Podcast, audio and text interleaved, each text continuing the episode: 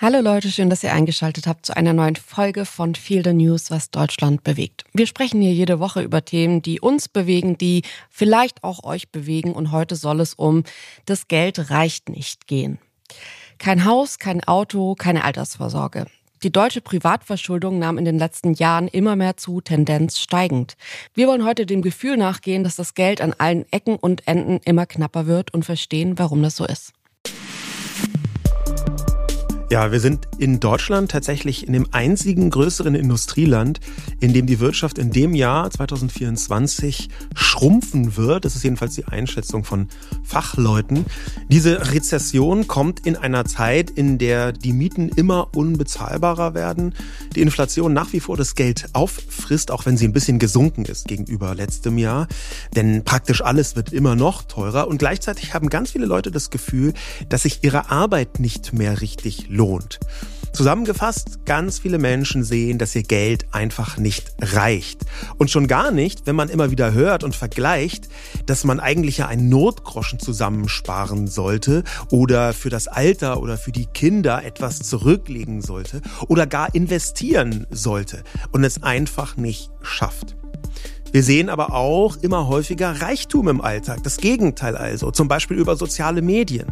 Und viele Menschen, gerade in den jüngeren Generationen, kommt es so vor, als sei es früher alles viel einfacher gewesen. Nicht nur über die Runden zu kommen, sondern sogar noch etwas zu sparen oder in sogar einigermaßen jungen Jahren ein Haus zu bauen. Für viele heute völlig unvorstellbar. Ja, und warum machen wir diese Sendung? Es wird jetzt keine Folge, wo wir drüber sprechen, wie arm wir dran sind, weil sind wir nicht. Aber wir möchten dem Gefühl, das Geld reicht nicht, auf den Grund gehen, vor allem aus der Sicht von Menschen mit durchschnittlichem Verdienst aus der Mittelschicht. Wir sprechen hier oft über Themen, bei denen wir nicht persönlich betroffen sind, gerade weil wir oft nicht betroffen sind und dem Thema eine Stimme geben wollen, das Thema besprechen wollen. Und so ist es auch heute.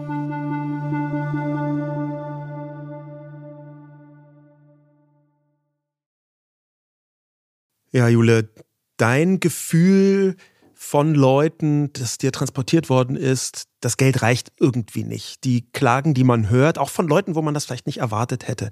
Was ist denn also ein prägender Moment gewesen für dich in den letzten Wochen, Monaten, Jahren vielleicht? Also eine Beobachtung, auf die ich immer noch nicht so eine richtige Antwort habe, ich bin gespannt, ob wir da heute vielleicht so ein paar Erklärungsgründe finden, ähm, ist als ich im Kindergarten war, haben die meisten Kinder in meinem Kindergarten, ich habe darauf geachtet, weil wir haben in dem Haus meiner Oma gelebt und die meisten Kinder haben in einem Haus gelebt, das die Eltern gebaut haben, also selbst gebaut und es waren oft Kinder irgendwie von, so meine Freunde waren so, die Leute haben auf der Stadt gearbeitet, im Krankenhaus Krankenschwester, irgendwie so Mechatroniker. Also ich sage jetzt mal einfache Ausbildungsberufe. Da war jetzt nicht irgendwie die Ärzte oder Zahnärzte oder sowas dabei. Und trotzdem haben die alle ein Haus gebaut. Und äh, wenn ich die im Kindergarten kannte und die da schon ein paar Jahre in dem Haus gelebt haben, dann haben die Eltern wahrscheinlich auch so um die 30, Ende 20 diese Häuser gebaut. Wenn ich heute in meinen Freundeskreis gucke, ich bin gerade 31 geworden, dann kenne ich niemanden, der ein Haus selbst gebaut hat. Ich kenne wenige bis keine, die irgendwie eine Wohnung gekauft haben. Und das ist weit weg von jetzt irgendwie diesen großen Häusern auf dem Land, wo dann auch noch ein Garten dabei ist und vielleicht noch irgendwie ein Pool oder irgendwie, weiß ich jetzt nicht. Also so ein paar Sachen, wo man sich denkt, okay, da ist richtig, da ging richtig was. Und ich frage mich schon, warum ist es so? Warum hat meine Generation sowas alles nicht? Ja, und zwar über die Tatsache hinaus, dass du damals ja im Schwabenland groß geworden bist mhm. und das schwäbische äh, Häuslebauen ja quasi sprichwörtlich ist und wir jetzt hier in Berlin sind. Aber tatsächlich gibt es ja nicht nur auf diese mittlere Frist oder längere Frist diese Beobachtung, sondern auch in den letzten Monaten oder Jahren, wo immer deutlicher wird, äh, krass, Leute, die früher einigermaßen entspannt über die Runden gekommen sind, die haben inzwischen Probleme. Und gleich fällt dir das auf? Ja, mir, mir fällt das vor allem auf, wenn ich mit Leuten darüber spreche. Ähm, das mache ich, ähm, äh, wie viele andere natürlich auch irgendwie immer so, wenn es sich anbietet, zufällig. Und neulich war, hatte ich eine, ein solches Erlebnis, was auch ein bisschen dazu beigetragen hat, dass wir heute diese Sendung machen. Manchmal hat man ja überraschend Einblick in Bereiche, mit denen man im Alltag gar nicht konfrontiert ist. Und ich wollte neulich zu deinem Geburtstag, den hast du ja eben schon angesprochen, ähm, meine fabelhafte Idee umsetzen. Das ist wirklich eine spektakulär gute Idee, nämlich als Geschenk ähm, Heliumballons mit der Jahreszahl beziehungsweise mit deinem Alter kaufen. Also ja, zwei war, Ballons. Das war wirklich eine gute Idee. Das war eine total tolle Idee. Ähm, 31 bist du geworden. Also habe ich eine 3 und eine 1 gekauft und die auch mit Helium vollpumpen lassen. Und dazu war ich natürlich in einem Ballonladen. Und in diesem Ballonladen bin ich ins Gespräch gekommen mit dem Mann, der das macht, beziehungsweise präziser ist das ein Familienbetrieb, hat er mir dann erzählt. Und da arbeitet also die ganze Familie und verkauft Ballons. Und dann hat er mir auch erzählt, dass sie im letzten Jahr vor dem Ausstanden. Und ich habe so gefragt, ja, warum denn irgendwie so Spätfolge von Corona oder was? Nee, nee, da seien sie einigermaßen gut durchgekommen. Aber im letzten Jahr ist das Helium im Preis gestiegen. Und zwar nicht irgendwie, sondern dreimal so teuer geworden. Ja, also Helium ist nicht von einem Tag auf den anderen, aber in sehr, sehr kurzer Zeit dreimal teurer geworden. Mhm. Und er hat mir dann erzählt, wie sie als Familienbetrieb überhaupt nur funktionieren können, weil A, alle mit anpacken und weil B, sie nur Gewinn machen, wenn sie Heliumballons verkaufen. Wenn sie einfach nur Ballons verkaufen, also nicht aufgepustete, das gibt kaum Gewinn. Das ja, machen das viele Leute auch im, im Internet. Das kann man sich schicken lassen, ist morgen da. Also das ist gar nicht das, womit sie irgendwie auch nur einen Gewinn machen, den sie brauchen, um zu überleben und Miete zu bezahlen und so. Sondern tatsächlich müssen sie aufgepustete Ballons verkaufen. Aber weil das Helium so teuer geworden ist, ähm, haben die Leute angefangen, zu ihren Geburtstagen, ich war nämlich überhaupt nicht der Einzige mit der Idee, sondern es ist eine absolute Standardidee, wie ich dann erfahren habe, die Leute haben früher immer eine Zahl oder zwei gekauft und dazu noch ein paar andere so Zier- und Schmuckballons. Aber inzwischen ist das durch den teuren Heliumpreis so teuer geworden, dass die meisten Leute, die in den Laden reinkommen, halt nur noch einen Ballon kaufen und mhm. nicht mehr vier oder fünf. Und dadurch haben sie echt Riesenprobleme bekommen.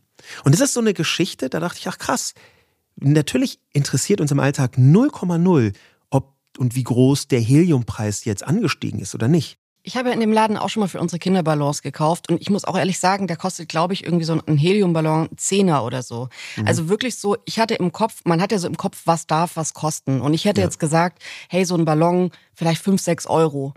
Äh, dann kann man davon auch irgendwie drei, vier kaufen und es ist cool. Aber bei zehn Euro, da hast du vier Ballons und hast du irgendwie 40 Euro ausgegeben und dann musst du noch zwei, drei Euro für diese Ballonfigur zahlen. Ich finde es schon crazy, dann für so einen Kindergeburtstag oder so 50 Euro Ballons äh, ja, zu haben. So ja. gerade bei uns jetzt bei drei Kindern, das ist einfach richtig viel Kohle und ich verstehe das. Ähm, frag mich dann aber auch immer, wo führt das hin? Also kommt man dann vielleicht irgendwann drauf zu sagen, okay, das Business ist einfach zu Ende? Das war das, was er gesagt hat. Und das war das, was, wo er meinte, er wollte mir einen ganz tiefen Einblick in den Heliummarkt geben. Das habe ich versucht, so ein bisschen abzubiegen. Nicht, dass es nicht interessant war, aber er wollte eine Vorbestellung aus Indien über zwei Jahre und Mindestabnahme und so. Aber das, was, was ich so, so interessant fand, und das ist genau die Antwort auf die Frage, wo führt das hin, ist, wir sehen ein kleines Detail von etwas, worauf wir kaum achten, und es verändert das Leben von Menschen dramatisch, denn in diesem Jahr entscheidet sich, ob sie durchkommen. Und das sieht man ja auch überall. Also der Heliumladen ist jetzt ja nur ein Beispiel. Ja. Ähm, da, wo es vielleicht viele Leute mehr mitkriegen, sind Restaurants, die jetzt gerade strugglen. Die Mehrwertsteuer ist wieder zurückgegangen auf die 19 Prozent und plötzlich werden die Preise in Restaurants so teuer, dass viele Restaurants einfach dicht machen müssen. Anderes Beispiel sind, dass man in jedem zweiten Laden sieht, dass Mitarbeiter gesucht sind, mhm. dass man ähm, ja gerade die Handwerksbetriebe sieht. Ähm, wir haben das jetzt mitbekommen, als wir in unser Haus eingezogen sind. Die Handwerker, ähm, Rohstoff, Material, Bau, äh, Holzpreise sind nach oben gegangen. Also es sind ganz viele Ecken und Enden, wo man gerade sieht, das funktioniert, die, die Welt funktioniert nicht mehr so, wie sie eigentlich mal irgendwie geplant oder gedacht war in Deutschland. Ja, und da versuchen wir uns dem ein bisschen anzunähern, auch von ganz verschiedenen Seiten. Wenn man über teures Leben spricht, dann muss man auch reingucken in das, was ich immer mal wieder nur so anekdotisch gesehen und gehört habe, nämlich die Mieten. Ja, mhm. anekdotisch deswegen, weil ich ähm, ab und zu einfach mit dem Gedanken spiele, wir ja auch, äh, vielleicht irgendwo anders hinzuziehen. Ja? Mhm. Und dann schaut man sich so an, wie sind da eigentlich die Mieten? In verschiedene Städte. Ja. Und die Entwicklung, die man dann so verfolgen konnte, die ist ja nicht nur in der eigenen Stadt, wenn man in den letzten Jahren gezwungen war, umzuziehen, sondern auch in anderen Städten, die ist teilweise irreal gewesen. Und nun muss man das, was man, sagen wir mal, auf, einem, auf einer großen Immobilienbörse äh, äh so alles sieht, das muss man nicht immer eins zu eins für die einzige Entwicklung halten. Mhm. Aber dass da auf einmal für vergleichsweise kleine Wohnungen Preise genommen werden, wo man gedacht hätte, noch vor zwei oder drei Jahren, sogar noch vor fünf Jahren, vor zehn Jahren erst recht, das ist irreal. Das ist den allermeisten Leuten aufgefallen und sie leiden auch darunter. Und das ist ja auch tatsächlich was, ähm, das ist schon mal so eine Teilantwort auf, wieso hat jetzt meine Generation nicht irgendwie, wieso sind die nicht alle am Häuser bauen? Kann man natürlich auch drüber reden, aus einer Umweltperspektive ist es jetzt schlau irgendwie, dass jede Person ein eigenes Haus zieht. Aber wenn wir jetzt einfach nur von diesem Wunsch ausgehen, ich möchte es mal so gut haben wie die Generation vor mir, dann finde ich es gerade schon schwierig als Person, die 30 ist, die eh schon in ganz, ganz vielen Bereichen große Ausgaben hat. Ähm, und dann musst du mieten da geht deine ganze Kohle drauf. Es ist, inzwischen wurde das ja hochkorrigiert. Früher hat man gesagt, ein Drittel des Einkommens soll Miete sein. Inzwischen sagt man, es kann auch gut die Hälfte sein. Wo ich mir denke, ja, aber die andere Hälfte braucht man ja, da braucht man ja plötzlich nicht weniger an den Ausgaben. Und es ist schwierig, einen Kredit gerade zu bekommen. Es ist super schwer, einen Kredit zu bekommen, der dich nicht auch komplett auffrisst, ja. weil die Zinssätze so hoch sind. Und das ist tatsächlich dann was, wo man sich zumindest schon mal so in den Rahmendaten erklären kann, warum viele Menschen in meinem Alter halt einfach mieten und wahrscheinlich auch ihr Leben lang mieten müssen. Ja, wobei man es so, also historisch gesehen, also situativ hast du recht, die Zinssätze sind deutlich höher als vor einiger Zeit. Historisch gesehen sagen Leute, wir sind halt immer noch in einem Niedrigzinsbereich. Ähm, das macht das ja aber noch unverständlicher, weil als die Leute, die du da beobachtet hast im Kindergarten, die Eltern, als die gebaut haben, waren Zinsen von 7, 8, 9, 10 Prozent durchaus am Markt nicht unüblich und inzwischen sind die Zinsen halt super viel geringer. Die sind hoch im Vergleich zu vor drei oder vier Jahren, als man sowas Zinsen zum Bauen bekommen hat für 0,9, 1,2, 1,3 Prozent. Die liegen jetzt irgendwo bei über etwas über drei, über bis hin zu vier Prozent, je nachdem, äh, zu welchen Rahmenbedingungen man das macht. Aber das ist immer noch sehr viel weniger als in den 80er und in den 90er Jahren. Umso unverständlicher, natürlich. Ja, und ich glaube, was auch noch dazu kommt, ist, wir leben heute in einer Welt, in der irgendwie ähm, Selbstständigkeit immer größer wird. Die Leute wollen flexibel sein, arbeiten vielleicht auch nicht mehr Vollzeit, sondern nur noch Halbzeit. Und das sind alles dann natürlich irgendwie so Rahmenbedingungen, die jetzt nicht gerade gut sind, um irgendwie zu sagen zu einer Bank, hey, ich habe eigentlich nichts gespart, ich brauche einen Kredit, äh, ich würde gern was kaufen oder was bauen. Und ähm, die Bank sagt dann, juhu, äh, aber wir sehen überhaupt nicht, wie sie das Geld überhaupt verdienen sollen. Und das sind alles so Punkte. Wir reden jetzt heute hier wirklich über die Mittelschicht. Natürlich kann man auch sagen, hey, es gibt so viele Menschen im Land, die haben gerade ganz andere Probleme. Der, bei denen geht's nicht ums Bauen oder im, weil wo gehe ich schön in Urlaub hin, sondern die strugglen gerade existenziell. Ja, und das sind tatsächlich nicht wenige, wo wir uns an dieser Stelle auch mal so ein bisschen mit Zahlen annähern wollen. Es gibt äh, einen Armutsbericht, äh, zum Beispiel vom Paritätischen Wohlfahrtsverband. Es gibt aber auch vom Statistischen Bundesamt immer wieder Einschätzungen zur Armut in Deutschland. Und es gibt von der Bundesregierung regelmäßig die Armuts- und Reichtumsberichte. Der siebte davon ist gerade in Arbeit. Der wird wahrscheinlich nächstes Jahr 2025 rauskommen und wird gerade so durchgecheckt. Jetzt im, im Januar 24 wurden da ein paar Ergebnisse vorgestellt. Aber da haben wir ähm, ganz gute Zahlen, um das mal einzuschätzen, auf welcher Größenordnung das stattfindet. Das Statistische Bundesamt hat im letzten Jahr veröffentlicht, dass 2022 in Deutschland gut 17,3 Millionen Menschen von Armut oder sozialer Ausgrenzung bedroht waren. Und das sind 20,9 Prozent der Bevölkerung. Und das ist tatsächlich eine sehr, sehr große äh, Zahl. Das sind regelmäßige Erhebungen zu Einkommen und Lebensbedingungen, ähm, die da auch EU-weit getroffen werden. Ähm, und es ist ernsthafterweise so, dass wir ein Fünftel der Bevölkerung äh, in Armut sehen müssen in einem an sich sehr reichen Land. Das ist tatsächlich eine geradezu epidemische Zahl von Menschen, gerade was Kinder angeht, die nochmal armutsbetroffener sind, auch zum Beispiel was Alleinerziehende angeht, die nochmal ein viel höheres Risiko haben, armutsbetroffen zu sein. Ähm, aber tatsächlich ist das nicht der Teil über den wir heute intensiver sprechen wollen, auch wenn man die immer im Hinterkopf behalten muss, diese Menschen, weil die dringend Unterstützung brauchen. Ähm, wir wollen nicht in den Fehler tappen, der häufig gemacht wird, leider auch in Diskussionen von allen Seiten, da Gruppen gegeneinander auszuspielen. Wenn wir also die Mittelschicht, die äh, wirtschaftlich einigermaßen okay gestellten Menschen uns genauer anschauen wollen, dann darf man eben nicht diesen Fehler machen zu sagen, es gäbe ein Gegeneinander von ähm, wirtschaftlich wirklich existenzbedroht. Also dieser Menschen. klassische Satz, es gibt doch Leute, denen geht es doch viel schlechter. Genau, das ist aus meiner Sicht zumindest nicht richtig. Und das ist auch nicht fair. Das entspricht so ein bisschen diesem alten, sehr toxischen und auch rassistischen Satz, ja, aber die Kinder in Afrika haben nichts zu essen und du beschwerst dich hier über XYZ. Mhm. Das, das ist nicht die Art und Weise, wie man darüber diskutiert, dass auch für Leute, die der Mittelschicht angehören, die Mieten zum Beispiel super teuer geworden sind. Außerdem würde ich sagen, man kann die Argumentation ja auch umdrehen und sagen, ey, wenn es in diesem Land der Mittelschicht nicht gut geht, dann wie sieht's dann bei Leuten aus, die nicht zur Mittelschicht gehören? Also man kann es ja auch umdrehen und sagen, das ist eigentlich eher der Beweis dafür, dass es eigentlich ab der Mittelschicht und dann auch abwärts ähm, wirklich schwierig wird, gerade irgendwie den Alltag zu bestreiten und viele Leute ganz unterschiedlich Probleme haben. Und vielleicht geht's auch euch da draußen so, dass ihr sagt, ey, irgendwie in den letzten Jahren, in den letzten Monaten habe ich das an ganz vielen Stellen auch selbst gemerkt. Vielleicht nicht auf dem eigenen Konto, sondern irgendwie Geschichten in der Familie, einfach Erzählungen und darum geht es uns ja bei diesem Podcast auch eben um die Gefühle, die so diese Nachrichten auslösen, wenn man dann hört, okay, Inflation, äh, alles wird teurer, man muss Geld für den Strom weglegen und, und, und. Das sind ja alles so Momente, das ist eine News, aber dahinter stecken ja Leben, die sich total verändern. Und ähm, ich wollte noch mit dir über ein Beispiel reden, das ich immer wieder auf TikTok gesehen habe, wo ich mich auch so ein bisschen frage, was sind die Hintergründe? Ähm, es gab mal so 2005 eine Serie in Deutschland, die hieß Türkisch für Anfänger. Und da gab es so eine Szene, wo die Hauptdarstellerin sich einen Döner kauft und der kostet 1,80 Euro. Und ähm, ich habe das jetzt auf TikTok, auf Insta immer wieder so rauskopiert gesehen. Ich glaube, die Leute kennen nicht mal mehr richtig die Serie, aber sagen halt, Alter, okay, krass, in Deutschland hat mein Döner irgendwie 1,80 Euro gekostet. Und was dahinter steckt, ist natürlich zum einen, dass Lebensmittel heute wirklich teurer geworden sind. In Berlin knackt man inzwischen die 10-Euro-Marke an manchen Ständen für einen Döner. Ähm, der Salat und das Fleisch ist ja aber nicht viermal, dreimal so teuer geworden. Also was steckt noch dahinter? Natürlich ist es auch ähm, Mindestlohn, dass mhm. die Leute bezahlt werden müssen.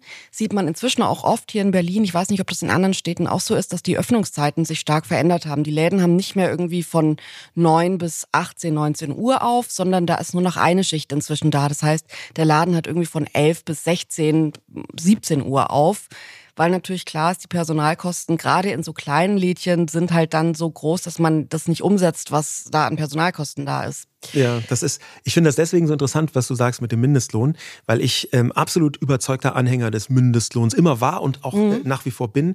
Ich halte es für absolut existenziell, dass der auch nochmal steigt, weil die alles teurer geworden ist. Und da sieht man dann quasi die Kehrseite in Anführungszeichen davon. Dass halt gerade in der Wirtschaft und gerade auch bei diesem Gefühl, kommt man zurecht oder nicht, dass das nicht eindimensional zu betrachten ist, weil natürlich verdienen die Leute in einer Dönerbude mindestens Mindestlohn ausbezahlt ja. zu bekommen. Aber es bedeutet gleichzeitig, dass für alle anderen der Döner teurer wird. Ja, und was für mich auch noch dazu kommt bei diesem Beispiel ist jetzt, ich frage mich schon manchmal, wie viel Rassismus da auch mit drin ist. Weil es ist völlig normal in Deutschland irgendwie für eine Pasta mit Pesto und ein bisschen Parmesan beim Italiener 14 Euro zu zahlen. Das ist sowas, wo man gelernt hat, ja, das kostet halt so viel. Dabei ist der Wareneinsatz wahrscheinlich noch geringer als beim Döner, weil beim Döner wenigstens irgendwie frische Lebensmittel und Fleisch dabei ist. Ähm, und bei dem Döner hat man gelernt, ja, der kostet halt unter fünf Euro. Und natürlich konnte das so nur getragen werden, wenn die ganze Familie mithilft, wenn man auch allen irgendwie nicht das zahlt, was sie eigentlich verdient hätten, weil man die Ware nicht teurer verkaufen kann. Und ich finde es da auch gut. Da gibt es natürlich auch immer das Argument zu sagen, ja gut, aber Döner ist halt sonst ein Essen gewesen, das konnten sich halt auch echt alle leisten. Und das ist natürlich schwierig jetzt zu sagen, ja gut, Döner kostet jetzt einfach auch 14 Euro, was lernt es einfach. Ähm, auf der anderen Seite würde ich sagen, wenn die Geschichten halt dahinter so sind, dass eine ganze Familie mit anpacken muss, ähm, das irgendwie so unter der Hand aufgeteilt werden muss, dass man irgendwie über die Runden kommt, dann geht's mir persönlich so, dass ich mir denke, ja gut, dann ist der Döner halt nicht mehr ein Essen, das man sich jeden Tag dreimal reinzimmern kann, ähm, sondern das ist dann halt was, was man sich seltener leisten kann, aber dafür werden die Leute ordentlich bezahlt. Ja, das, dieses Gefühl, dass gerade die Leute in der Mittelschicht strugglen, obwohl sie das früher nicht mussten. Ähm, das ist schon ziemlich gut auch mit Zahlen belegbar. Äh, wir haben eine Bertelsmann-Studie, die ist passenderweise überschrieben mit Die Mittelschicht bröckelt von 2021. Und die hat das mal versucht, in Zahlen zu fassen. 1995 zählten noch 70 Prozent der Bevölkerung zur mittleren Einkommensgruppe. 2018 waren es nur noch 64 Prozent. Und jetzt kann man natürlich sagen, das sind nur 6 Prozent. Aber wir reden hier von rund 5 Millionen Menschen, die das betrifft und die das vor allem betrifft, zurückgefallen zu sein. Es ist ja nicht so, als sei es plötzlich, naja, neue Leute kommen hinzu, sind dann weniger. Das ist zwar auch passiert, aber es sind sehr viele Leute, die vorher in der Mittelschicht waren, plötzlich nicht mehr Leute, die sich dazugehörig fühlen können. Verstehe ich das richtig, dass es dann so die klassische äh, Schere da angesetzt hat? Also ein paar sind hoch zu die Reichen werden immer reicher und die meisten sind runter zu die Armen werden immer ärmer? Oder wie kann man sich das vorstellen? Ja, das kann man in, zum Teil so sagen, aber eben auch nur zum Teil, weil dieser äh, leicht populistische Anklang von die Reichen werden immer reicher, die Armen werden immer ärmer, der stimmt nur zu dem oberen Teil. Da kann man sagen, die Superreichen, die werden in der Tat fast alle immer reicher, beziehungsweise sind in den letzten 20 Jahren teilweise absurd reich geworden. Das hat auch natürlich wirtschaftliche und volkswirtschaftliche Gründe, über die man reden muss. Zum Beispiel, dass wir noch nicht richtig gut rausgefunden haben, beziehungsweise eigentlich wissen, aber noch nicht richtig gut umgesetzt haben, wie man etwa große Konzerne richtig besteuern kann. Und daran hängen natürlich eine ganze Vielzahl von Menschen, die äh, das Geld äh, am Ende ausgeschüttet bekommen. Also Eigentümer zum Beispiel von großen transnationalen Unternehmen. Da haben wir mit Steuersparmodellen, mit Steueroasen, mit einer Vielzahl von auch Lobbyarbeitseskapaden eine Situation, wo die Reichen in der Tat immer reicher werden. Wir haben das Thema ja schon so ein bisschen köcheln bei uns und haben da immer wieder drüber gesprochen, auch auf den Urlauben so drüber gesprochen, wo wir uns so Zeit hatten, das zu überlegen. Und ich dich auch immer wieder so Sachen gefragt habe, mir leuchtet es nicht ein, warum das hier so oder so ist. Oder du mich gefragt hast, ey, könnte es nicht auch sein, dass es hier vielleicht diese Erklärung hat? Und was ich total interessant fand, ist, dass du mir mal irgendwann erzählt, das ist so der erste Punkt, den ich sehr einleuchtend finde, wenn wir jetzt mal so zu den Hintergründen kommen, warum könnte das so sein, dass es heute so vielen Menschen so knapp ist mit dem Geld. Ähm, und der erste Grund ist, dass man früher einfach tatsächlich mehr bekommen hat für sein Geld. Also dass mhm. Geld früher mehr wert war. Ja, und das geht weit über die Inflation hinaus, muss man sagen. Inflation ist ja eigentlich Entwertung des Geldes. Man kann für das gleiche Geld, für 100 Euro, kriegt man einfach weniger als vor zwei Jahren, drei Jahren. Wir haben in den letzten zwei, drei Jahren vor allem äh, durch den Russland-Überfall auf die Ukraine und die Energiepreise und alles andere nachfolgend eine ziemlich massive Inflation gehabt. Vorher war die vergleichsweise gering. Aber es geht über die Inflation hinaus und dafür gibt es ein total eindrückliches Beispiel. Es ist zwar eine Anekdote, aber ich habe sie recherchiert, es ist tatsächlich wahr.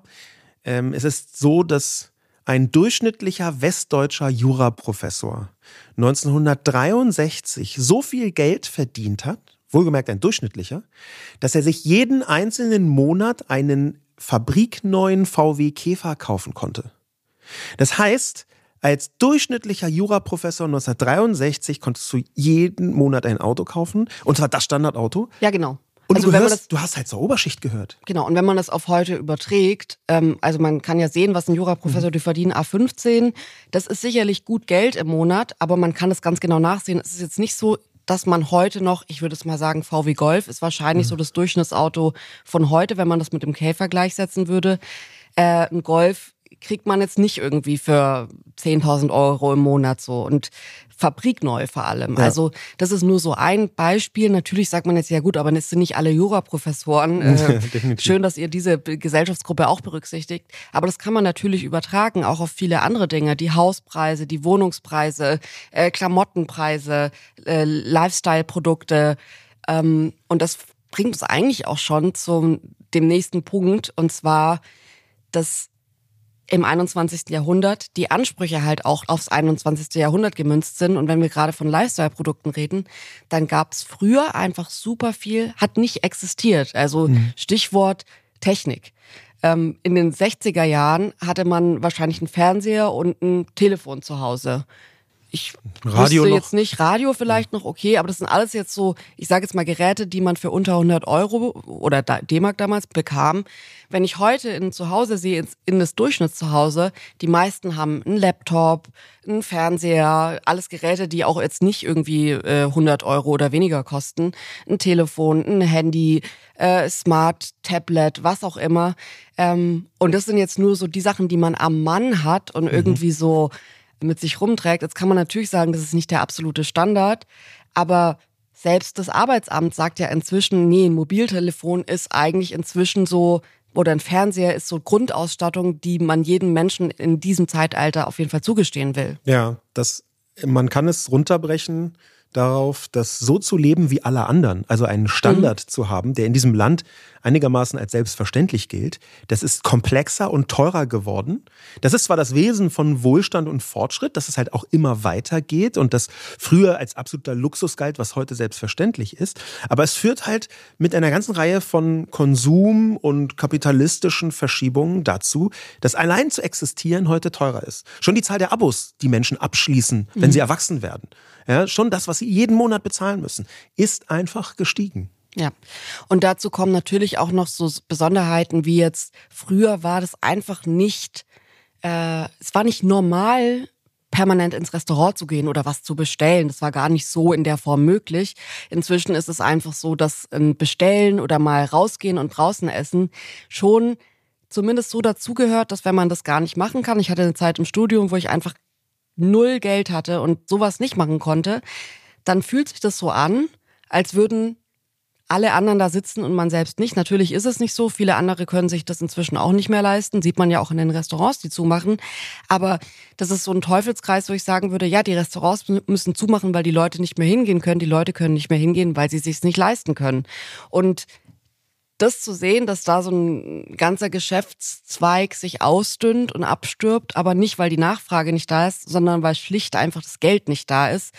Das finde ich schon schade, weil wenn man jetzt irgendwie so diese, diesen blöden FDP-Satz, der Markt regelt, der Markt reguliert, ansieht, dann würde ich sagen, hier geht's ja nicht um Angebot und Nachfrage, sondern also nur mittelbar. Eigentlich ist es so, dass die Leute das wahrscheinlich machen würden. Und das tut mir schon weh. Gerade in Berlin sieht man das. Ich habe die Stadt immer so geliebt, weil die Restaurants und Cafés sind, waren immer voll. So 2010, als ich nach Berlin kam, äh, war es so, dass man einfach überall auch junge Menschen sitzen gesehen hat. Und natürlich hieß es auch immer, ja gut, Berlin ist halt so eine mega günstige Stadt. Aber das hat die Stadt halt auch so sozial gemacht und die Leute mussten sich nicht überlegen, ob sie einen Kaffee trinken oder nicht im Café. Und das ist inzwischen wirklich anders. Das ist wirklich anders. Wir haben gleichzeitig die Situation, auch dafür gibt es viele Gründe, äh, Stichwort nochmal der Juraprofessor, dass in Deutschland das Aufstiegsversprechen kaputt ist. Das bedeutet, eine ganze Generation oder zwei oder vielleicht sogar drei Generationen, ähm, die noch gesehen haben, bei den Eltern, bei den Großeltern, wenn man sich wirklich anstrengt, dann wird man es einmal besser haben. Diese Form von Aufstiegsversprechen, die ist in der Form gar nicht mehr existent. Natürlich ist es so, dass händeringend Arbeitskräfte und Fachkräfte gesucht werden auf der einen Seite. Und natürlich ist es so, dass, und das finde ich super, eine ganze Generation, Generation Z vor allem, entdeckt hat, wow, man muss ja gar nicht um jeden Preis Karriere machen und Vollzeit arbeiten. Man kann ja auch sein restliches Leben leben. Ja? Das ist auch ein Punkt, über den man sprechen muss. Haben Leute vielleicht weniger Geld, weil sie weniger arbeiten? Und ist das nicht eigentlich eine gute Sache? Da gibt's, aber kommt man damit trotzdem noch einigermaßen zurecht? Das ist ein, eine Diskussion, die man führen muss. Aber tatsächlich aufzusteigen ist deutlich schwieriger geworden inzwischen. Eine Frage, die mich beschäftigt, die ich jetzt gerne mit dir diskutieren würde, ist die Frage, ob wir vielleicht auch schlechter mit Geld umgehen können. Ähm, ich habe dazu eine Zahl und zwar ist es in Deutschland so, dass rund 6,85 Millionen Menschen, volljährige Personen, äh, überschuldet sind. Also ein wachsender Teil davon ist sogar jünger als 20 Jahre. Und die Höhe der Verschuldung so bei Jugendlichen und jungen Erwachsenen liegt so im Durchschnitt bei 2.500 bis 5.000 Euro. Also wo die Menschen jetzt im Dispo sind. Und darüber hinaus gibt es aber immer mehr Fälle, wo die Verschuldung wirklich höher und auch verbindlicher ist. Und das sind, ist ein Moment, auch dass, dadurch, dass es Tendenz steigend ist, wo ich mich schon frage, müsste man vor allem in der Schule auch nochmal lernen. Also die Schule ist, finde ich, noch sehr aufs 20. Jahrhundert, sagen wir auch immer wieder ausgeschrieben. Und jetzt ist es plötzlich so, dass da natürlich ganz viel dazukommt. Man kann irgendwie selbst seine Unterhosen in, äh, du kannst erst in 28 Tagen bezahlen. Äh, wir, wir schicken dir erstmal alles. Und es gibt ganz viele so Angebote, wie man den Menschen eigentlich vermittelt, nee, nee, das geht schon irgendwie wo man eigentlich sagen müsste, nee, das geht überhaupt nicht. Das, was dir da gerade angeboten wird, ist ein Kredit für Unterhosen oder für T-Shirts. Auf keinen Fall machst du sowas. Ja, ich, ich glaube, auch das kann man von verschiedenen Seiten betrachten.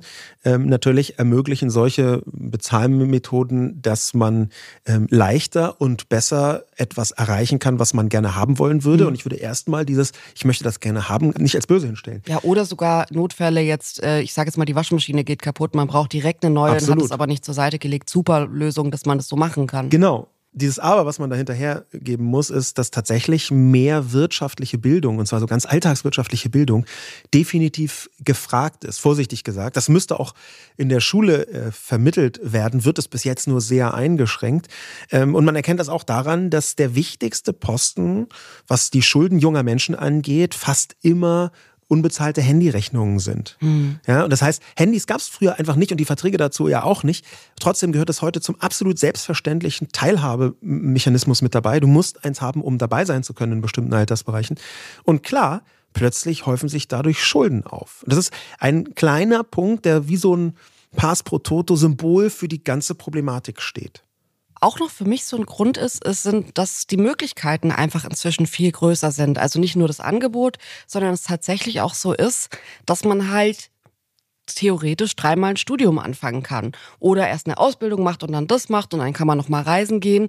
Wenn man das jetzt vergleicht zu früher, ähm, da war es nicht üblich, dass man irgendwie nach dem Abi erstmal noch eine Runde reisen geht. Da war schon Abi nicht wirklich üblich und also zumindest bei mir auf dem Land und das sind alles so Punkte, wo ich sagen würde, natürlich ist es, da haben wir es wieder eine zweischneidige Sache. Natürlich kann man sagen, hey, das ist doch super, dass man heute so viel machen kann und äh, so viel einem die Welt eigentlich zu Füßen liegt.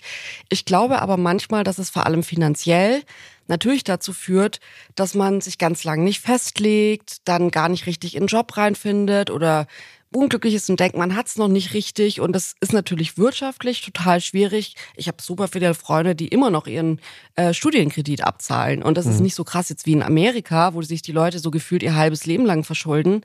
Aber ich finde, man redet hier immer so, als wäre irgendwie BAföG geschenkt und es ist alles cool. Und ähm, dafür kenne ich echt viele Menschen, die das immer noch abbezahlen ja. müssen. Ja, wir müssen wenn wir von so gefühltem Geld reicht nicht sprechen, auch über den Kapitalismus insgesamt sprechen. Und ich glaube, das kann man ganz gut an einem Detail machen, ähm, das immer wieder beklagt wird und zwar auch zu Recht beklagt wird. Das ist nämlich die Mietbelastung, Miete. Mhm. Und da gibt es etwas, das nennt sich Mietbelastungsquote. Das heißt, wie viel Prozent vom Nettoeinkommen eines Haushalts geht für die Miete drauf, äh, beziehungsweise für das Wohnen. Und da kann man eine ganze Reihe von wichtigen Punkten feststellen. Und der erste ist, dass es ein ziemlich krasses Gefälle zwischen Land und Stadt gibt. Mhm. Auf dem Land ist es tatsächlich ein anderer Prozentsatz als in der Stadt. Man kann gleichzeitig noch feststellen, dass ungefähr gegen 2010, 2011 bis 2012 ein unfassbarer Sprung getan wurde.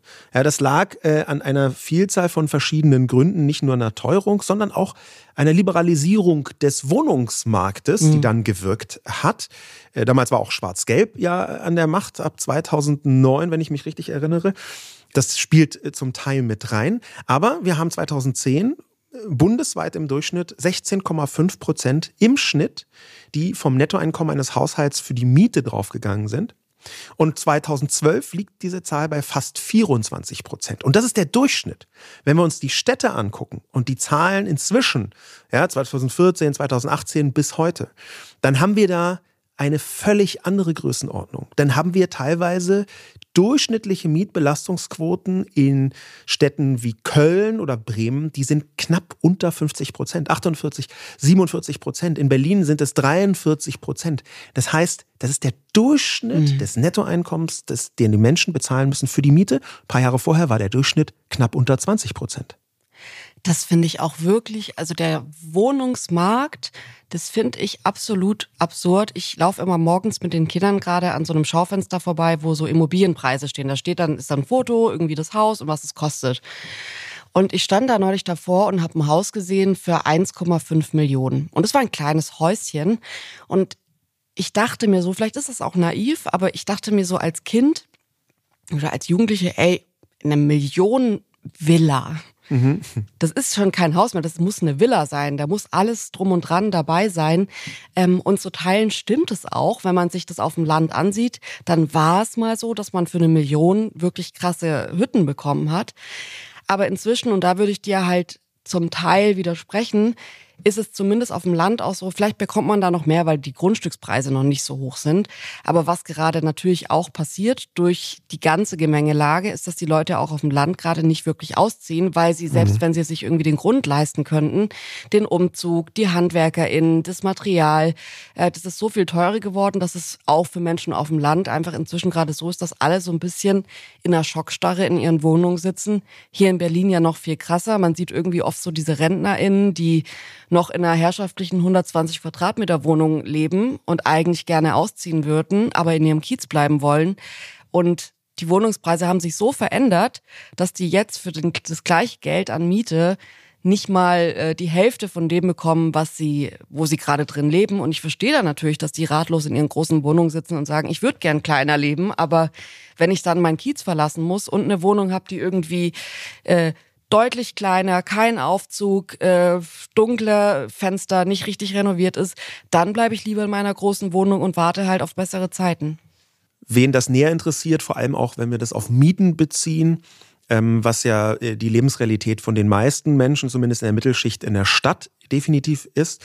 Äh, wen es näher interessiert, der kann sich mal die Quelle davon anschauen. Ähm, auch die Zahlen, die ich vorher zitiert habe, die stammen aus der Untersuchung Wohnverhältnisse in Deutschland von ähm, André Holm äh, und Stefan Juncker aus dem Jahr 2019. André Holm war ganz kurzfristig, äh, sehr kurze Zeit auch mal in Berlin in der Wohnungspolitik, äh, bevor er da äh, zurücktreten musste. Das zeigt, dass wir einen gigantischen Anteil von Leuten haben, die genau wegen dieses Wohnens, wegen des Mietens, wegen des möglichen Bauens, wenn man das noch auf die Perspektive der Mittelschicht bezieht, sich arm fühlen. Also das ist ein so großer Faktor, und da wiederum ist aber nicht nur die Erklärung, dass die Sachen teurer geworden sind, dass ähm, große Unternehmen Wohnungen kaufen und die jetzt nicht nur als zur Bereitstellung von Wohnraum abgeben, ähm, sondern auch zu marktwirtschaftlichen Investitionszwecken, sondern es ist auch so, dass Städte immer attraktiver werden. Immer mehr hm. Leute wollen in Städte. Es gibt eine Landflucht. Gleichzeitig wird weniger gebaut. Dazu kommen äh, Leute, die nach Deutschland kommen, die eben auch Wohnraum brauchen. Und durch diese vielen Faktoren wird gerade so ein Faktor wie Wohnen, der sehr entscheidend zu diesem Gefühl beiträgt, dass das Geld reicht nicht, wird von fast ganz allein teurer. Ich frage mich, wie groß der Anteil ist ähm, von Social Media in dieser ganzen Sache, weil ich finde, wenn wir so sagen, wenn wir drüber reden, was ist in der Gesellschaft normal, dann muss man, finde ich, auch über Social Media reden und eigentlich über Role Models, Rollenbilder, die überhaupt nicht normal sind, ähm, die sich aber inzwischen für viele Leute zum einen unerreichbar und trotzdem als den Standard anfühlen. Und das macht mich so traurig, wenn ich immer wieder sehe, ich ähm, Freunde oder bei mir hat gerade vor ein paar Tagen jemand unter ein Foto gepostet, dass ähm, er oder sie ähm, immer das Handy oder Instagram löscht, wenn es ihr schlecht geht, weil das so ähm, der Hauptgrund ist, warum das so ist. Und ich kann das, ich habe es persönlich eher nicht, aber ich kann es verstehen, dass man auf Instagram geht und dann sieht, die Leute machen irgendwie achtmal im Jahr Urlaub, dann lange Urlaub, tolle Urlaube, dann kommen sie in eine Wohnung, die ist lichtdurchflutet und alles ist cremefarben, weil gerade Creme in ist. Und nächstes Jahr wird alles irgendwie Holz sein, weil gerade Holz in ist. Die sehen gut gekleidet, die haben Zeit irgendwie noch sich um die Haut zu kümmern und um die Medizin zu kümmern und haben Kinder, die wie geleckt aussehen. Und alles ist irgendwie so eine Traumwelt, die eigentlich nur mit Geld zu tun hat, weil ja. ich merke oft, dass man das einfach herstellen kann, wenn man das nötige Kleingeld dazu hat. Und das finde ich ist schon, kann ich verstehen, dass das total frustriert, ähm, weil man permanent auch selbst das Gefühl hat, das ist der Standard, da muss man hinkommen, dann geht's einem gut. Ähm, und da gibt sich der Kapitalismus so ein bisschen mit Social Media die Hand und man denkt dann halt, man kann sich glücklich kaufen. Ja, das ist tatsächlich etwas, was über soziale Medien intensiv präsentiert und vorgelebt wird. Reichtum und Luxus inszeniert sich halt auch wahnsinnig gut. Statussymbole und Instagram ist praktisch das gleiche Wort in vielen Bereichen. Und wir haben ja nicht nur auch die Nachweise, zahlreiche Studien, dass wenn du sowas wie Instagram intensiv nutzt, dass du dann Schwierigkeiten bekommst, äh, zu sehen, was ist eigentlich normal, was ist erreichbar für mich, was möchte ich gerne, was sind sinnvolle Ziele und wo muss ich unbedingt darauf hinarbeiten. Also so, ich fühle mich schlecht, weil ich mir nicht das neueste XYZ mhm. kaufen kann oder weil ich eben nicht nach Dubai fahren kann oder was auch immer die Leute dann als Ziele haben.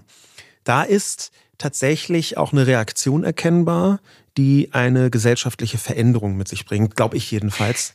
Mhm. Ein TikTok-Trend, ich weiß nicht, hast du schon von dem TikTok-Trend Side Hustle gehört, der radikal aus Amerika jetzt auch nach Deutschland also schwappt? Ich, ich versuche das immer zu umschiffen, um ehrlich zu sein, weil ich das so eine unangenehme Bubble finde. Also so Leute, mir sliden auch manchmal ein paar davon in die DMs und sagen dann sowas wie, hey, ich habe dein Profil gecheckt, du könntest ähm, mit diesem Nebenbusiness in sieben Tagen 800.000 äh, Euro machen und äh, hier mit dieser kleinen, äh, wenn du bei Amazon die Sachen verkaufst und die zwei Cent teurer machst um, um Mitternacht, dann kannst du super schnell das und das verdienen. Und man hat immer so ein bisschen das Gefühl, man bräucht, braucht jetzt noch diesen Side-Hustle-Nebenjob, um dann erst richtig reich zu werden oder richtig auf die Kacke zu hauen. Auf jeden Fall. Und da sehen wir, wie soziale Medien gleichzeitig das Problem verschärfen können und eine vermeintliche Lösung anbieten. Und das ist ja auch die Strategie von vielen von diesen Leuten, die dann so teure Coachings anbieten und deswegen wirklich mit ihren Side-Hustles Geld verdienen. Aber Side-Hustle bedeutet, wie du sagst, man hat eigentlich neben seinem Job noch einen zweiten Job, mit dem man aber richtig viel verdienen kann. Und plötzlich sind im ganz normalen Alltagstalk von Jugendlichen sogar von Kindern solche Begriffe wie passives Einkommen vorhanden. Mhm. Ja, es gibt eine riesige Immoblase in äh, sowohl TikTok wie auch Instagram, die dir nicht auf einer einigermaßen seriösen Ebene sagt, schaut mal, so funktioniert es. Fände ich immer super, finde ich auch richtig. Da darf man jetzt auch nicht sagen, um das ist alles, alles toxisch und schlecht. Aber die dir schon versuchen einzureden, eigentlich musst du neben deinem Job auch noch mindestens zwei oder drei verschiedene Sachen machen, um endlich mit 40 Millionär zu werden oder schon früher. Ja. Ich finde es auch interessant, dass dieses Versprechen ähm, ja so ein bisschen auch bei der letzten Bundestagswahl den Weg für die FDP geebnet hat, äh, wo es ja wahnsinnig viele Videos von jungen Menschen gab, denen man versprochen hat, äh, es ist sich eigentlich, es ist um nichts gekümmert, ihr habt keine Rente, bla, aber ihr könnt jetzt richtig, mit uns könnt ihr richtig den Markt dominieren und bei, bei uns könnt ihr dann dieses und jenes bekommen. Und das finde ich schon interessant, dass vor allem junge Menschen darin eine Perspektive gesehen haben. Ich verstehe es auch ein bisschen, warum man das als Perspektive sieht in einer Welt, in der zum Beispiel die Altersvorsorge einfach permanent nicht angesprochen wird, obwohl man weiß, die Rente ist nicht mehr sicher für junge Menschen, die gerade irgendwie Abitur machen. Ähm, und ich kann es verstehen. Auf der anderen Seite sind es natürlich viele leere Versprechungen, weil also die Gründe, warum das gerade so ist, sind ja jetzt nicht nur äh, die SPD und die Grünen haben keinen Bock auf irgendwie viel Geld verdienen oder so, sondern es ist einfach sehr viel dazugekommen, wo ich sagen würde, ja, ich bin gespannt, wie die CDU jetzt plötzlich den Russlandkrieg beendet. Ja, das ist tatsächlich so, um, das mal eine Zahl reinzukleiden, bei der letzten Bundestagswahl ähm, hat äh, eine unfassbare Zahl, nämlich äh, ein Viertel, rund 25 Prozent der ErstwählerInnen, also der jungen, jüngeren Menschen, FDP gewählt das hängt, glaube ich, auch damit zusammen, dass solche äh, libertären oder erzliberalen Versprechungen, wie du kannst reich werden, du kannst es schaffen, mhm. mit eigener Arbeit, du musst dich bloß anstrengen, dass die in sozialen Medien ziemlich intensiv gegeben werden. Wie gesagt, diese ganze Blase ist nicht komplett toxisch und es sind ganz viele interessante Bereiche, aber die Selbstverständlichkeit, die verändert sich. Mhm. Die Selbstverständlichkeit, natürlich brauchst du einen Nebenjob, sonst bist du arm. Mhm. Und dadurch fühlen sich auch mehr Leute arm, unabhängig davon, dass die anderen Themen, über die wir gesprochen haben, auch relevant werden dabei, dass mehr Leute das Gefühl haben, eigentlich brauche ich mehr Geld, das reicht nicht. Ich würde gerne noch, man, du hast jetzt gerade das Beispiel irgendwie Dubai-Urlaub gebracht. Ich glaube, das ist noch relativ leicht dechiffrierbar als, oh, äh, okay, nicht jeder muss nach Dubai gehen. Ähm, Dubai ist ja schon auch so ein bisschen für viele Menschen eher so, also zum Beispiel für mich, ich stelle mir ehrlich gesagt so oder so ähnlich die Hölle vor. Ist jetzt nicht so, ich sagen würde, wuh, ich muss sofort nach Dubai. Ich würde aber gerne noch so ein paar Sachen ansprechen, die über Social Media so hintergrundmäßig rein äh, fliegen und bei denen ich persönlich ehrlich gesagt immer wieder mich erinnern muss, dass es nicht normal ist, dass es nicht äh, der Standard ist. Und ich sag mal so ein kleines Beispiel sind, ich sehe super häufig auf Bildern in Wohnungen frische Blumen. Überall sind irgendwie Leute. Wir haben ja auch oft frische Blumen zu Hause. Wir mögen das auch. Trotzdem würde ich sagen, wenn man sich das überlegt, was so ein Blumenstrauß kostet und das irgendwie bei Leuten teilweise wirklich inflationär an jeder Ecke und Enden Blumen stehen, dann sind das so Momente, wo ich sagen würde, das schafft natürlich einen Druck, dass Leute denken, ey, meine Wohnung muss so aussehen. Bei Männern sehe ich super oft, dass die Sportgeräte ohne Ende haben. Also so richtig, und wenn man weiß, wie teuer Sportgeräte sind, das ist einfach so normal, dass man Handeln zu Hause hat, dass man dieses und jenes macht und immer das neueste Sportoutfit hat. Ich finde, es gibt ganz viel so in meiner Mutterblase ist es so, dass man ähm, teure Küchengeräte sieht und das dann völlig normal ist, dass die Leute irgendwie für Tausende von Euro da Dinge in der Küche stehen haben, ähm, die natürlich irgendwie nicht super normal sind, oft auch Profi-Geräte sind. Und all das würde ich halt sagen, ist schon schwierig, um ehrlich zu sein, weil das natürlich den Leuten so ein bisschen vermittelt, wenn du das alles nicht hast, dann gehörst du nicht mal zum Standard. Ja, ich glaube, dass man auch diesen Bereich immer versuchen muss, differenziert sich anzuschauen. Der Standard ist eben gestiegen und ja. man sollte Leuten auch jetzt nicht zwingend vorschreiben, wofür sie ihr Geld, das sie haben, zur Verfügung ausgeben.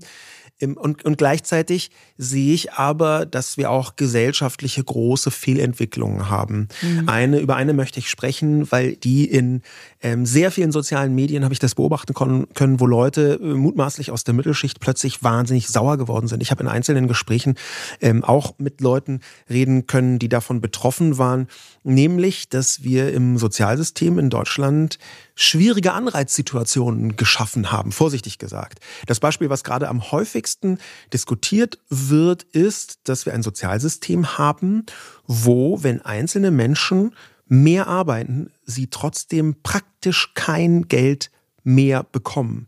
Und das liegt unter anderem daran, dass es eine Vielzahl von äh, insgesamt, glaube ich, 173 verschiedenen Sozialleistungen gibt, verwaltet von 29 Behörden, umgesetzt von sieben Bundesministerien ähm, und zwar dann auch noch unterschiedlich in 16 verschiedenen Bundesländern und 400 Städten und Kreisen. Das heißt, ein riesiger bürokratischer Wust. Und dann kommt dadurch am Ende raus, dass, und das ist das meistdiskutierte Beispiel im Moment, dass eine Familie wo eine Person Vollzeit arbeitet und eine andere Teilzeit arbeitet und angenommenerweise in München wohnt mit zwei Kindern, mhm. dass bei dieser Familie jemand nicht mehr Teilzeit arbeiten möchte, sondern Vollzeit, 2000 Euro brutto mehr verdient und netto bleiben übrig 32 Euro. Von diesen 2000 Euro mehr. Warum ist das so? Das hängt vor allem, und ich zitiere hier einen äh, Experten ähm, namens Andreas Peichel, der im November 2023 dem Spiegel ein Interview gegeben hat. Das liegt vor allem an den sogenannten Transferentzugsraten. Das bedeutet, wenn dein Geld nicht reicht nach bestimmten Maßstäben, dann bekommst du Sozialtransfers auf verschiedene Arten und Weisen. Die meisten muss man beantragen und dann wirst du, dann kriegst du Unterstützung. Und in dem Moment, wo du mehr verdienst, wird diese Unterstützung zurückgefahren. Das bedeutet, mhm. eben noch wird deine Miete zu einem Anteil X bezahlt oder dein Heizgeld, was du äh, bekommst, wird mhm. zu einem mhm. Anteil X bezahlt. Jetzt verdienst du mehr, bist über einer bestimmten Grenze und es wird plötzlich nicht mehr bezahlt. Und dadurch entsteht es, dass Leute zwischen aufgestocktem Bürgergeld, Wohngeld und einer Vielzahl von verschiedenen Unterstützungen überhaupt gar keine Motivation haben, mehr zu arbeiten und gleichzeitig stocksauer sind, dass andere Menschen tatsächlich oder vermeintlich gleich viel oder ähnlich viel Geld bekommen mit sehr viel weniger oder sogar keiner Arbeit. Und ich glaube, das ist durchaus ein Problem. Ja, ich bin mir nicht sicher, weil ich, ich kann das natürlich zum einen total verstehen. Wir haben ein Sozialsystem und ich glaube schon, dass es Menschen gibt, die das, dieses System ausnutzen, auf jeden Fall. Aber ich glaube, dass es bei vielen auch gar nicht so ein bewusstes Ha, ich nutze das System aus ist. Wenn ich mich dran erinnere, als ich im Studium wenig Geld hatte, dann macht Leben manchmal echt Angst, weil mhm. wenn dir Fehler passieren, wenn du irgendwas vergisst, aus Versehen ein Abo abschließt und das nicht ver vergisst zu kündigen oder irgendwo hingehst und hast die falsche Fahrkarte gelöst. Es ging mir mal so, dass ich mal irgendwie 80 Euro zahlen müsste, weil ich es einfach nicht gecheckt habe, dass das da nicht mehr ist.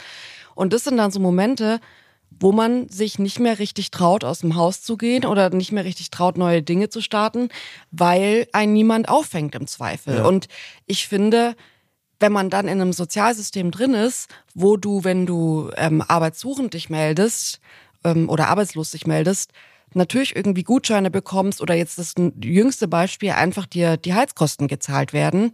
Es war irgendwie so groß und Kampagnenthema im ersten Jahr, dass man Geld weglegen muss, weil die Stromrechnung, die Gasrechnung so teuer werden wird. Die wenigsten wussten, dass es im zweiten Jahr ganz genauso aussehen wird, dass man auch jetzt super teure Rechnungen hat, die fast die Hälfte teurer sind.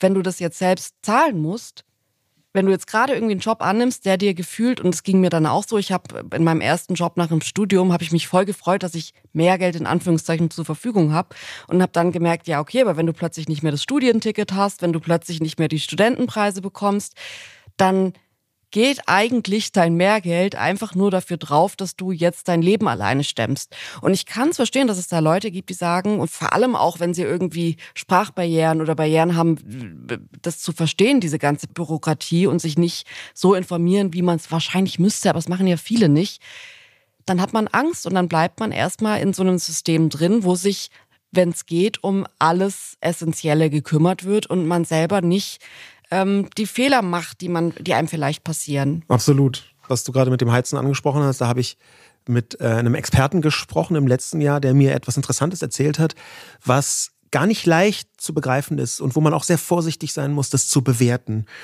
Und zwar hat dieser Mann, der sich wirklich in diesem Heizkontext gut auskennt, mir erzählt, dass es eine Diskussion öffentlich bis jetzt nicht darum gibt, weil man nicht so richtig eine sinnvolle Perspektive darauf findet.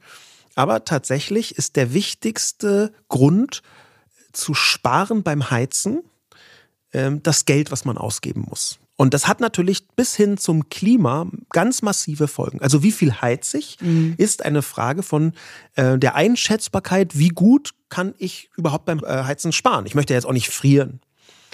Und er hat gesagt, dass es messbar so zu sein scheint, dass Leute, die ihre Heizkosten nicht selber zahlen müssen, weil sie entsprechende Sozialleistungen bekommen, die sind nämlich in bestimmten Sozialleistungen einfach mit drin, die Heizkosten, dass bei denen messbar die Motivation zu sparen wegfällt ja. und dass deswegen sie häufig einfach komplett voll heizen und die Temperatur eher darüber regulieren, die Fenster zu öffnen. Mhm. Das heißt, hier ist auf der einen Seite natürlich essentiell, dass ein Sozialsystem dafür sorgt, dass Leute nicht frieren im Winter.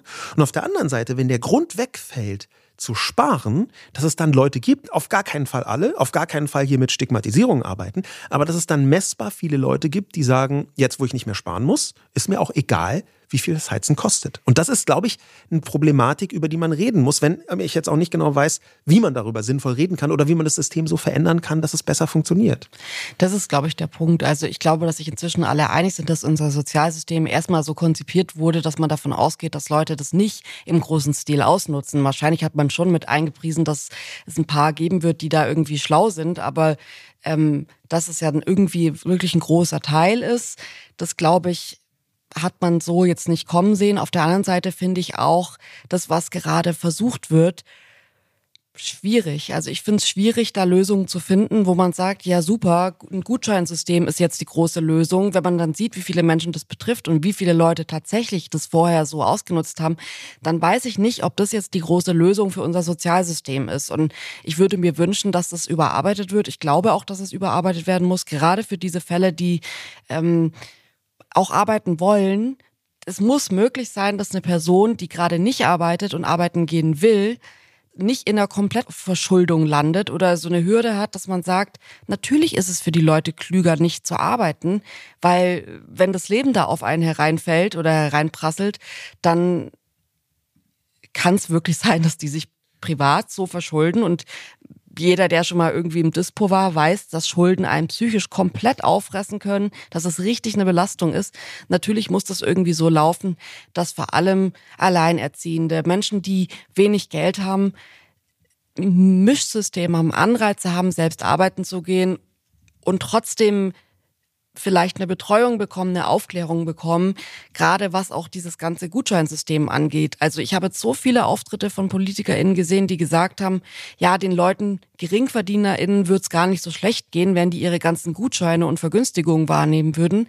Ja gut, aber wenn das irgendwie die alleinerziehende Mutter nicht weiß und sich dann erstmal irgendwie acht Wochen lang in irgendein bürokratisches System einlesen muss, wo ihr im Bürgeramt auch nur gesagt wird, keine Ahnung, dann würde ich sagen, ja, das ist, dann sind die Wege aber nicht so zugänglich für Menschen, das wahrzunehmen und zu sehen. Und das ist die Aufgabe von der Politik, glaube ich. Ich glaube nicht, dass es die Aufgabe von Menschen ist, die gerade eh schon wahrscheinlich genug anderen Struggle haben, sich da jede Vergünstigung irgendwie rein, reinzuziehen und zu wissen, wo man die wie beantragt. Das finde ich wirklich völliger Quatsch. Und ich finde es auch menschenfeindlich, dass man die ganze Zeit über irgendwie Gutscheine spricht ähm, und sagt, dass die Leute kein Geld mehr nach Hause schicken dürfen und sie würden alle unser Sozialsystem ausnutzen wenn es halt echt viele Menschen gibt, die das nicht mal richtig wahrnehmen können, weil die Information nicht da ist. Ja, das, wenn wir uns in Richtung einer Lösung oder zumindest eines Ausblicks orientieren äh, wollen würden, ist das, was du gesagt hast, glaube ich, ein extrem wichtiger Schritt, ähm, zu begreifen, dass ganz viele Leute sich das, wie sie handeln, ja gar nicht bösartig aussuchen, sondern dass wir ein System haben, was in ganz vielen Bereichen viel zu starr ist, zu unnachgiebig ist, ja. völlig falsche Anreize setzt. Menschen handeln, davon bin ich überzeugt, in großen Gruppen letztlich in vielen Bereichen vernünftig, nur halt aus anderen Gründen, als man das so haben möchte. Und da wäre aus meiner Sicht ein wichtiger Kern zu dem, zu, zusätzlich zu dem, was du gesagt hast, dass wir zum Beispiel endlich sehen, dass in Deutschland die sogenannte soziale Mobilität tatsächlich extrem schlecht ist. Das mhm. bedeutet, dass Leute, die im Moment wenig verdienen, die wirtschaftlich schlecht gestellt sind, die eben nicht in der Mittelschicht sind, sondern darunter, dass die extrem lange brauchen, um aufzusteigen. Da ist wieder dieses kaputte Aufstiegsversprechen. Deutschland mhm. war mal das Land des Aufstiegsversprechens. Ganz viele Menschen sind hierher gekommen. Ganz viele Menschen haben hier gedacht, wow, wir können es hier schaffen, in Anführungszeichen oder auch ohne Anführungszeichen. Und da sehen wir, die OECD hat eine Studie gemacht zur sozialen Mobilität, um das mal besser zu fassen. Und tatsächlich ist in Deutschland, das ist jetzt fünf Jahre alt, aber in Deutschland ist es eine so geringe und so schlecht ausgeprägte soziale Mobilität. Was fällt denn unter den Begriff soziale Mobilität? Was wird da Wie lange genau brauchst du, um aus einer sozial schwierigen Situation deine Familie zu befreien bis in die Mittelschicht? Okay. Ja, das bedeutet, also mit, ja, okay. Das bedeutet soziale Mobilität. Okay.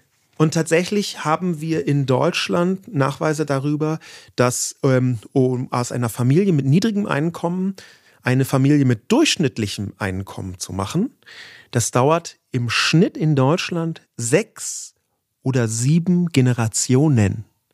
In anderen Ländern ist das, zum Beispiel Dänemark, auch in Teilen von äh, restlichen Skandinavien, äh, ist das zwei, drei oder vier Generationen, die es braucht, um eine Familie mit niedrigem Einkommen zu einer Familie mit mittlerem Einkommen zu machen. Das ist dieser Aufstieg, das ist dieses, wann geht es Menschen besser? Ja, meinen Kindern soll es einmal besser gehen. So ein ganz merkwürdiger Spruch, der, glaube ich, aber immer noch eine große Relevanz hat. Das ist in Deutschland viel, viel schwieriger als in anderen Ländern. Und das ist halt auch wissenschaftlich nachweisbar. Jetzt haben wir sehr viel über die Gründe natürlich gesprochen. Die Frage ist, was sind Lösungsansätze? Also ich muss ehrlich sagen, dass ich bei ganz vielen Bereichen gar nicht wirklich den Lösungsansatz sehe, sondern eher die Erklärung dahinter an und wahrnehmen kann. Ähm, ich bin sehr gespannt, weil ich würde schon sagen, so schlecht wie es den Menschen gerade geht, an so vielen verschiedenen Punkten, war das ich will nicht sagen schon lange nicht, weil wir hatten hier ein Land mit Kriegen und die Leute haben irgendwie alles äh, wirklich von vorne äh, aufbauen müssen. Trotzdem würde ich aber sagen, für die Ansprüche und die Standards, die heute gelten, sind wir sehr in einem Ungleichgewicht, was die tatsächliche finanzielle Lage betrifft. Und ich beobachte den Markt, die Gesellschaft jetzt schon seit einigen Monaten und frage mich immer, wo wird es aufbrechen?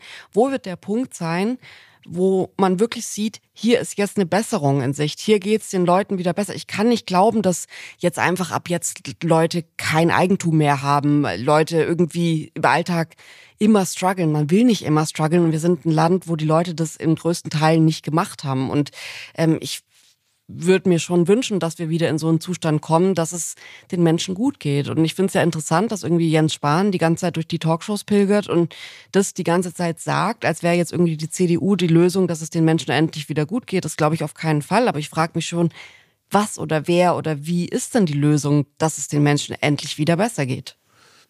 Ich hatte so ein educated guess, beziehungsweise es ist eigentlich fast so eine Art Wunschdenken, denn ich glaube, dass wir ganz tiefgreifende Reformen brauchen, nicht nur des Sozialsystems, sondern von auch ganz viel mehr Dingen. Ich glaube, ein ganz wesentlicher Schlüssel ist eine Entbürokratisierung mhm. und die Digitalisierung. Ja. Und das sind tatsächlich zwei Mechanismen, die in Deutschland katastrophal vernachlässigt worden sind. Äh, erst recht im Vergleich mit anderen Ländern.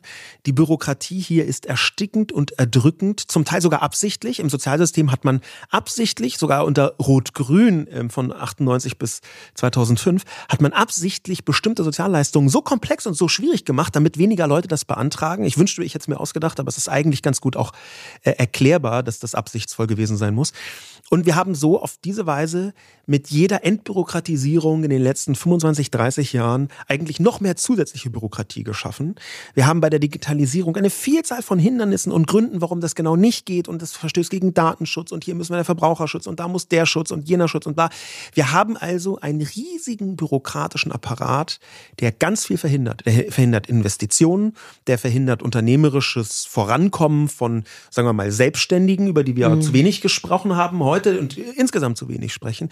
Der verhindert aber auch, dass Menschen aus meiner Sicht besser mit der Existenzangst zurechtkommen. Du hast mhm. immer noch Wahnsinnsangst davor, was passiert eigentlich, wenn ich das nicht habe oder dieses nicht kriege. Das ist ein riesiger Faktor und ich glaube, insgesamt müssen wir entbürokratisieren, wir müssen digitalisieren, wir müssen auch vereinfachen und wir müssen das Ganze auch noch menschenwürdig gestalten.